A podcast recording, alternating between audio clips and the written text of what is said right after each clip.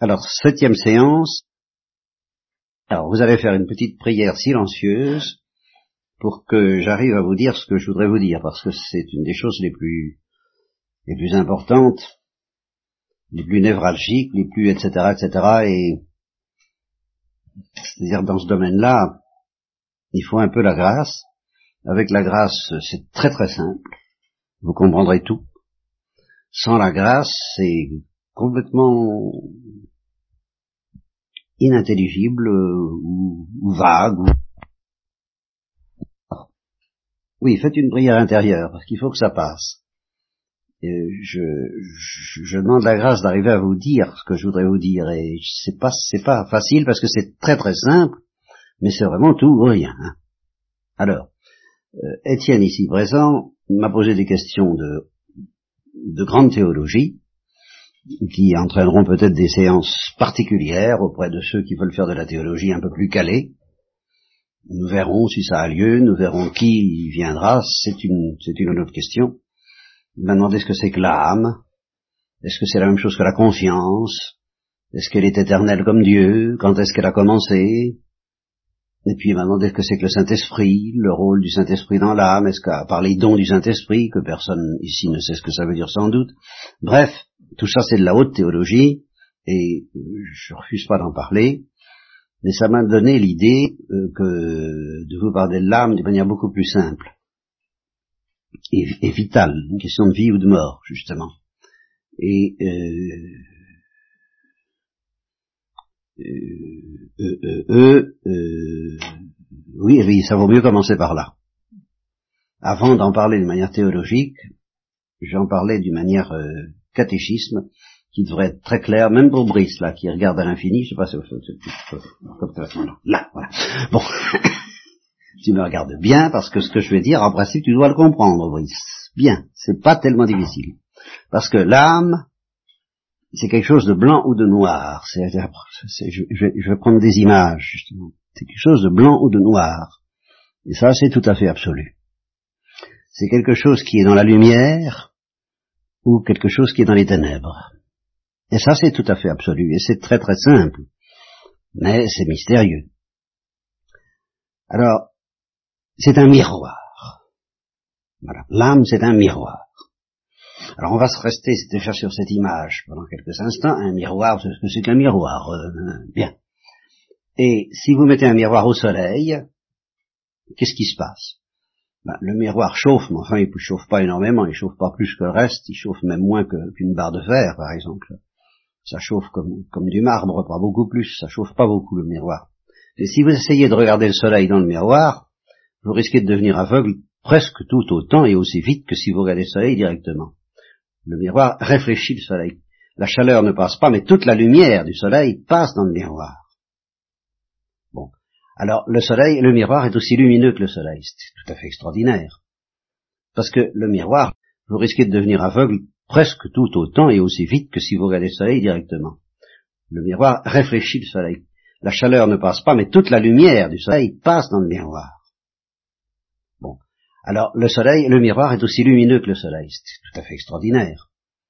Parce que le miroir, lui, c'est pas le soleil pour donner la lumière qu'il donne, il faut, il faut, il faut qu'il se passe des tas de choses que vous apprenez plus ou moins, dont on parle à la télé, euh, les étoiles, la naissance des étoiles, les réactions nucléaires, enfin c'est tout un bazar auquel je ne comprends rien. Alors là, pas plus que vous.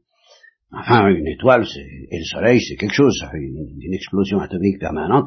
Il faut tout ça pour donner la chaleur du soleil et tout ça pour donner la lumière du soleil. C'est formidable. Bon, le miroir, lui, euh, il n'y a rien de tout ça. Le miroir, il est froid, il reste pratiquement froid, et il donne toute la lumière du soleil. Je ne sais pas si vous vous rendez compte. Seulement, il y a une différence, c'est que le soleil, il reste tout le temps lumineux. Il a besoin de personne ni de rien d'autre que lui pour, pour, pour donner sa lumière. Si le soleil disparaît derrière une montagne, ou si vous enlevez le miroir et qu'il ne réfléchit plus le soleil, le miroir n'a plus aucune lumière. Et justement, la nuit, le miroir est dans les ténèbres. Voyez-vous, un miroir, c'est donc quelque chose qui peut être dans la lumière, et alors il y a autant de lumière que le soleil, pratiquement. C'est aussi dangereux de regarder un miroir qui reflète le soleil que de regarder le soleil. c'est fantastique. Ou bien, et il n'y a pas grand-chose à faire pour ça, hein, quelques 10 centimètres, et puis ça y est, le miroir est dans les ténèbres. Il, il, ne reflète plus rien.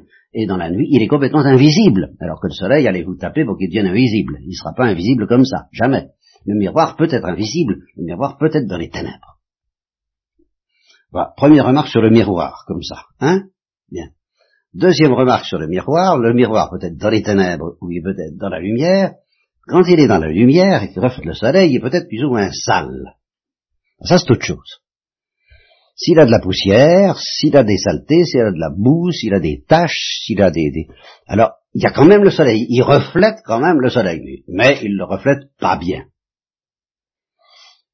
Euh, alors là, on peut le regarder sans danger, parce que c'est un soleil tellement atténué, euh, plus ou moins caché par, non pas les nuages, je ne parle pas des nuages pour le moment, mais je parle de la saleté du miroir. Bon, ben, si le miroir est très sale, une vitre très sale, une vitre dépolie, ben, euh, bon, si vous essayez de, de, regarder le soleil à travers ou de refléter le soleil dans cette vitre, ben, ça donnera pas grand-chose. Et cependant, vous verrez le soleil, il est là, il est là le soleil. Mais, c'est difficile de s'en apercevoir. Alors, ceci me permettra déjà de répondre à, une question, à la première question d'Étienne, conscience et âme. Euh, L'âme, c'est un miroir. Et alors, elle reflète le soleil ou elle le reflète pas. Voilà, ce qui est très simple et très mystérieux. C'est-à-dire que, qu'est-ce que c'est que le soleil? C'est la lumière de Dieu.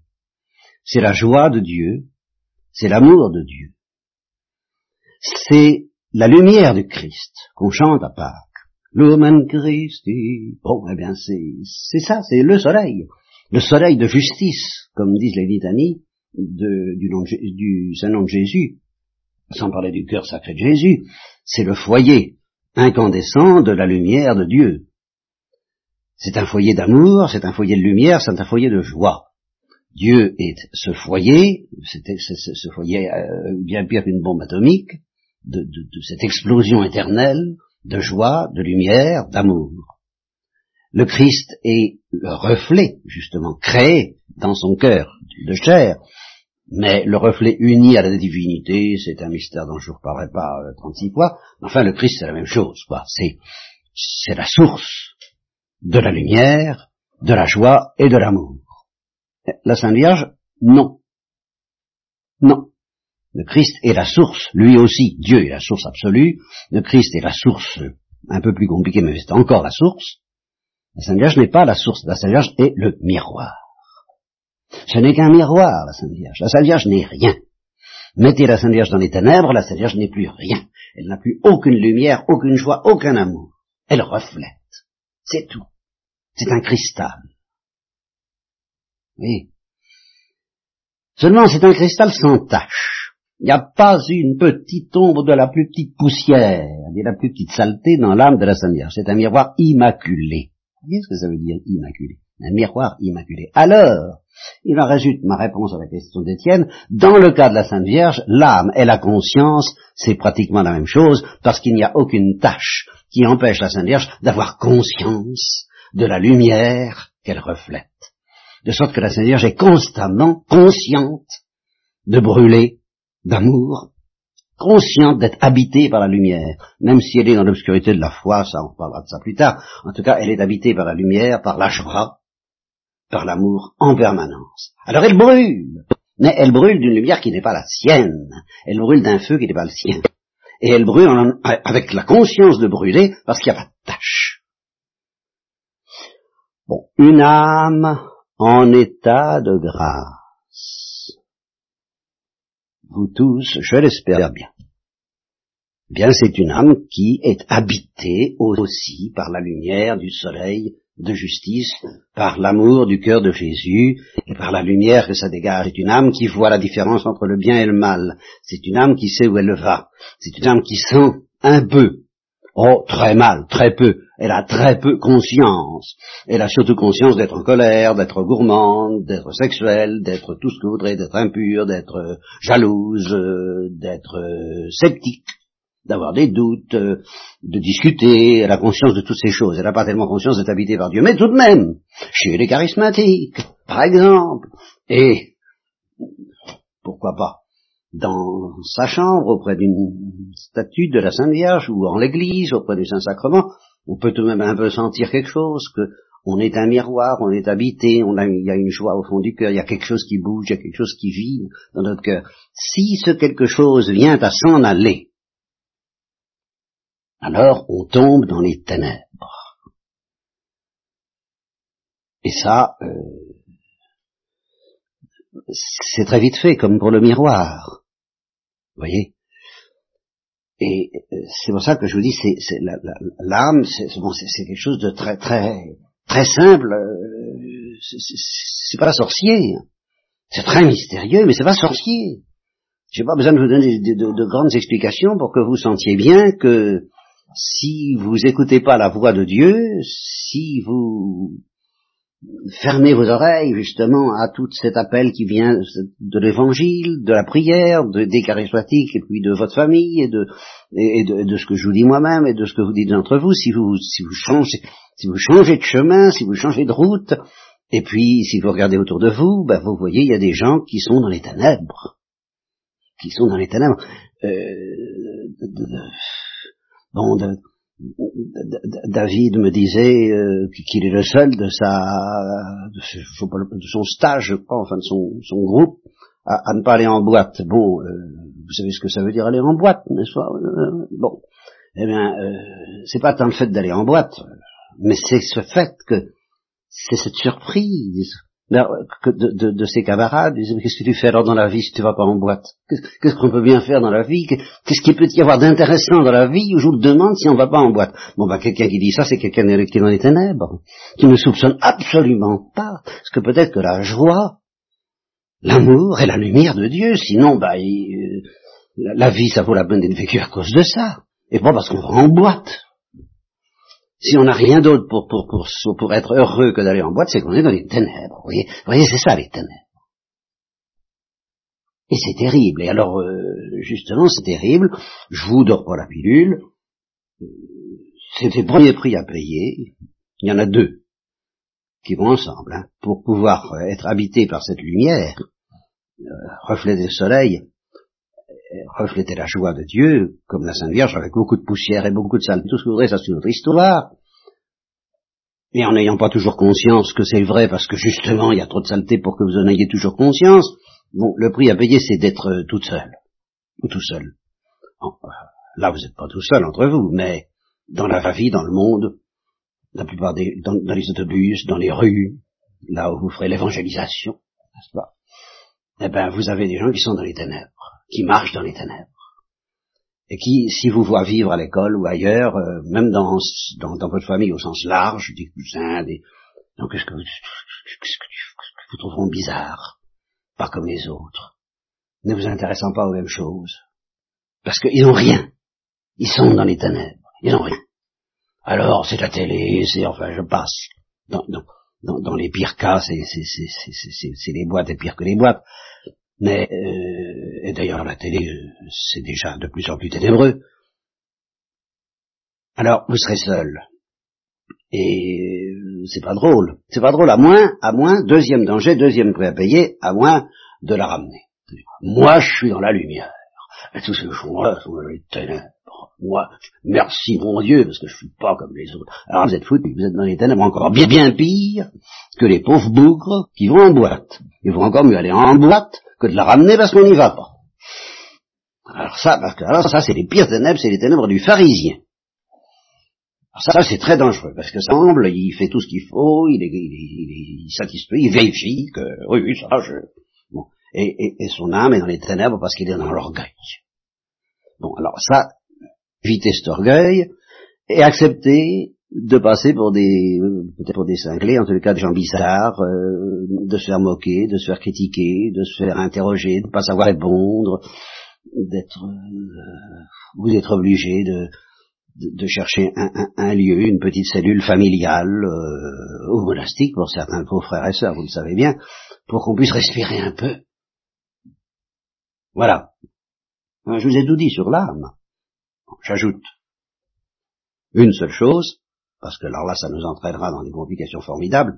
Alors là, des complications, ben, tout de même, il est important, je vous le dis, si on perd comment est-ce qu'on perd cette lumière? Le miroir s'en va, le soleil se couche, le miroir est vide, l'âme est dans les ténèbres. Qu'est-ce qui s'est passé? Il s'est passé qu'on a commis une faute, évidemment. Laquelle elle Bon, ça, je vous parle pas aujourd'hui. Il y a des fautes, un assassinat, évidemment, un avortement. C'est déjà beaucoup moins évident pour la, plupart des gens qui sont dans les ténèbres. Qu'un l'avortement, ce soit un assassinat, alors là, ils sont tellement dans les ténèbres qu'ils s'en rendent plus compte. Et, et quelquefois de la meilleure foi du monde, enfin apparemment. Bon, alors si on cède à ça, si on se laisse aller, tout en sachant qu'il faudrait pas le faire à faire une chose pareille, on peut entrer dans les ténèbres. On a perdu la lumière du soleil. Non seulement on a de la saleté, ça, bon, on en a même quand on a le, hein, que, nous avons, vous et moi en ce moment, je l'espère habité par la lumière, mais il y a une saleté qui empêche que justement ça rayonne pas suffisamment, c'est ça, rayonner, c'est ne plus avoir de poussière, alors ça rayonne. Bon, ça rayonne pas beaucoup, mais enfin on a la lumière. Si on commet un péché grave, dans ce genre que je viens d'évoquer, et de beaucoup d'autres dont nous reparlerons, mais c'est pas aujourd'hui, eh bien, on perd la lumière, on entre dans les ténèbres. Est-ce que ça veut dire que on ne sait plus rien Alors c'est là où il faut faire attention. Si c'est un péché clairement commis, au début, on peut encore, on, ne voit plus les choses de la même manière. On ne peut plus les voir de, la même manière, puisqu'il n'y a plus la lumière du soleil. Mais on peut tout de même se douter, se souvenir un peu de la lumière. On s'en souvient pas très clairement, mais on s'en souvient. Et on soupçonne, ou on sait assez clairement quand même qu'on l'a perdu. On s'en souvient encore au début. Ou même, si on l'a jamais eu, il peut arriver que si on, parce que Dieu n'abandonne pas, comme c'est dit dans le canon de la messe, Dieu n'abandonne pas l'homme au pouvoir du péché, donc il est dans les ténèbres, mais Dieu court après, pour le ramener à la lumière. Il est dans les ténèbres. Le soleil ne peut pas briller sur lui, mais Dieu envoie des messagers, Dieu envoie sa grâce, Dieu fait toutes sortes de choses pour l'inviter à écouter la parole de Dieu, l'évangile, les amis, le Saint-Esprit qui est au fond de son cœur, nous parlerons du Saint-Esprit, pour, pour que petit à petit il, fasse comme l'enfant prodigue, il se rend, compte que ça va pas, qu'il est dans les ténèbres, qu'il est malheureux, que justement c'est pas une vie que de que d'avoir pas d'autre intérêt dans la vie que d'aller en boîte, que tout de même il faudrait peut-être chercher autre chose. Alors il prend son bâton et il cherche, il cherche. Il cherche pas, ben il cherche le chemin du retour et le chemin du retour, alors il est très clair pour des chrétiens, eh ben c'est la confession. Et c'est le sacrement de pénitence. Le sacrement de pénitence, vous voyez un peu ce que c'est. C'est le sacrement par lequel quelqu'un qui est dans les ténèbres retrouve la lumière. C'est quand même pas rien. Alors il y a un prix à payer, c'est de s'accuser. J'ai, j'ai, j'ai douté. J'ai, j'en ai eu marre. Ça, ça, c'est très important. Et c'est très grave. J'en ai eu marre de suivre euh, euh, les exigences du Christ, qui est un ami magnifique, mais un ami exigeant, euh, fatigant, déroutant, embêtant. Alors j'en ai eu assez, j'ai pas écouté, j'ai fermé mon cœur, euh, j'ai commis tel acte, euh, je demande pardon, je m'accuse, je demande pardon.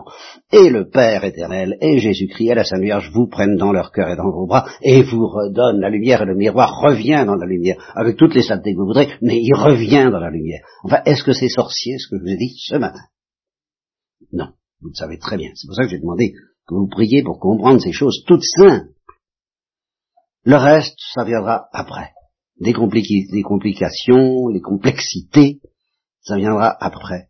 Mais il, faut que vous vous rendiez compte que c'est il n'y a pas, il a pas, c'est ça qu'il faudrait que j'enlève. Alors justement, cette poussière que je voudrais enlever de votre intelligence aujourd'hui, c'est l'idée qu'il pourrait y avoir un état dans lequel il n'y ait pas tout à fait de soleil, mais il n'y ait pas tout à fait les ténèbres. Ça n'existe pas. Il y a le soleil avec beaucoup de poussière, plus ou moins de poussière. Alors là où il y a du plus et du moins, mais c'est le soleil ou c'est pas le soleil.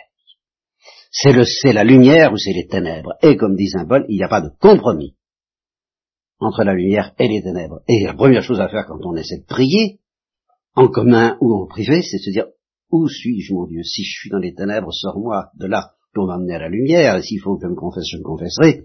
Si je suis dans la lumière, ben je me confesserai peut-être car on peut se confesser quand on est dans la lumière à cause des poussières, et ça s'appelle une confession de dévotion, que je vous recommande. Mais c'est pas la même chose, c'est pas une, confession qui vous rend la lumière perdue, vous l'avez. De sorte que s'il n'y a pas de prêtre pour vous confesser, ou si vous n'avez pas le temps de vous confesser, ou même si vous n'avez pas envie de vous confesser, ce qui peut être moins bien, ben, euh, l'eau bénite, une prière, un acte d'amour, l'assistance à la messe, euh, le Notre Père, tout ça, ça, ça peut effacer vos péchés véniels et enlever un peu de poussière. La poussière peut s'en aller sans aller chercher forcément le, sacrement de pénitence. C'est seulement si vous avez perdu le soleil, alors là, il faut le sacrement de pénitence. Et alors c'est là, je dis, il n'y a pas de milieu. Vous avez le soleil ou vous l'avez pas. Vous êtes dans la lumière, vous êtes dans les ténèbres, et ceux que vous regardez en face de vous, eh bien, ils sont dans la lumière ou les ténèbres. Il n'y a pas de milieu. Et si vous avez peur, et ça n'empêche pas de les aimer, au contraire, qu'ils soient dans les ténèbres, il n'y a qu'une, surtout s'ils s'installent dans les ténèbres, s'ils sont tellement dans les ténèbres qu'ils ne peuvent même plus soupçonner qu'ils sont dans les ténèbres, parce qu'ils ne savent même pas ce que ça veut dire. À force d'être dans les ténèbres, justement, on ne comprend même pas qu'il puisse y avoir une lumière, ni que ça s'oppose aux ténèbres, alors il n'y a plus qu'une chose à faire pour eux, c'est de prier, et de les aimer. Mais de prier, et de beaucoup prier pour que, justement, Dieu ait pitié d'eux, que le sang de Jésus, que vous... C'est pour ça qu'on assiste à la messe, c'est pour demander que le sang de Jésus aille chercher les brebis égarées, et qu'il les ramène à la lumière, afin que ce soit des, que leurs âmes redeviennent un miroir. Cédric, une question savoir s'il n'y a, que les péchés euh, mortels qui cachent la enfin, c'est le soleil. Oui, sauf un cas, dont nous reparlerons, mais qui est bien complexe, c'est le péché originel. Là, on, on, est, on est conçu sans la lumière. Tant que le baptême n'a pas fait de nous le, un miroir. Ça, il n'y a pas de péché mortel. C'est ce s'appelle le péché originel. Ça, c'est très, très, très mystérieux. Nous avons le temps d'en parler. Mais à part ce cas-là, Seul le péché mortel nous fait perdre la lumière que la grâce nous donne par le baptême.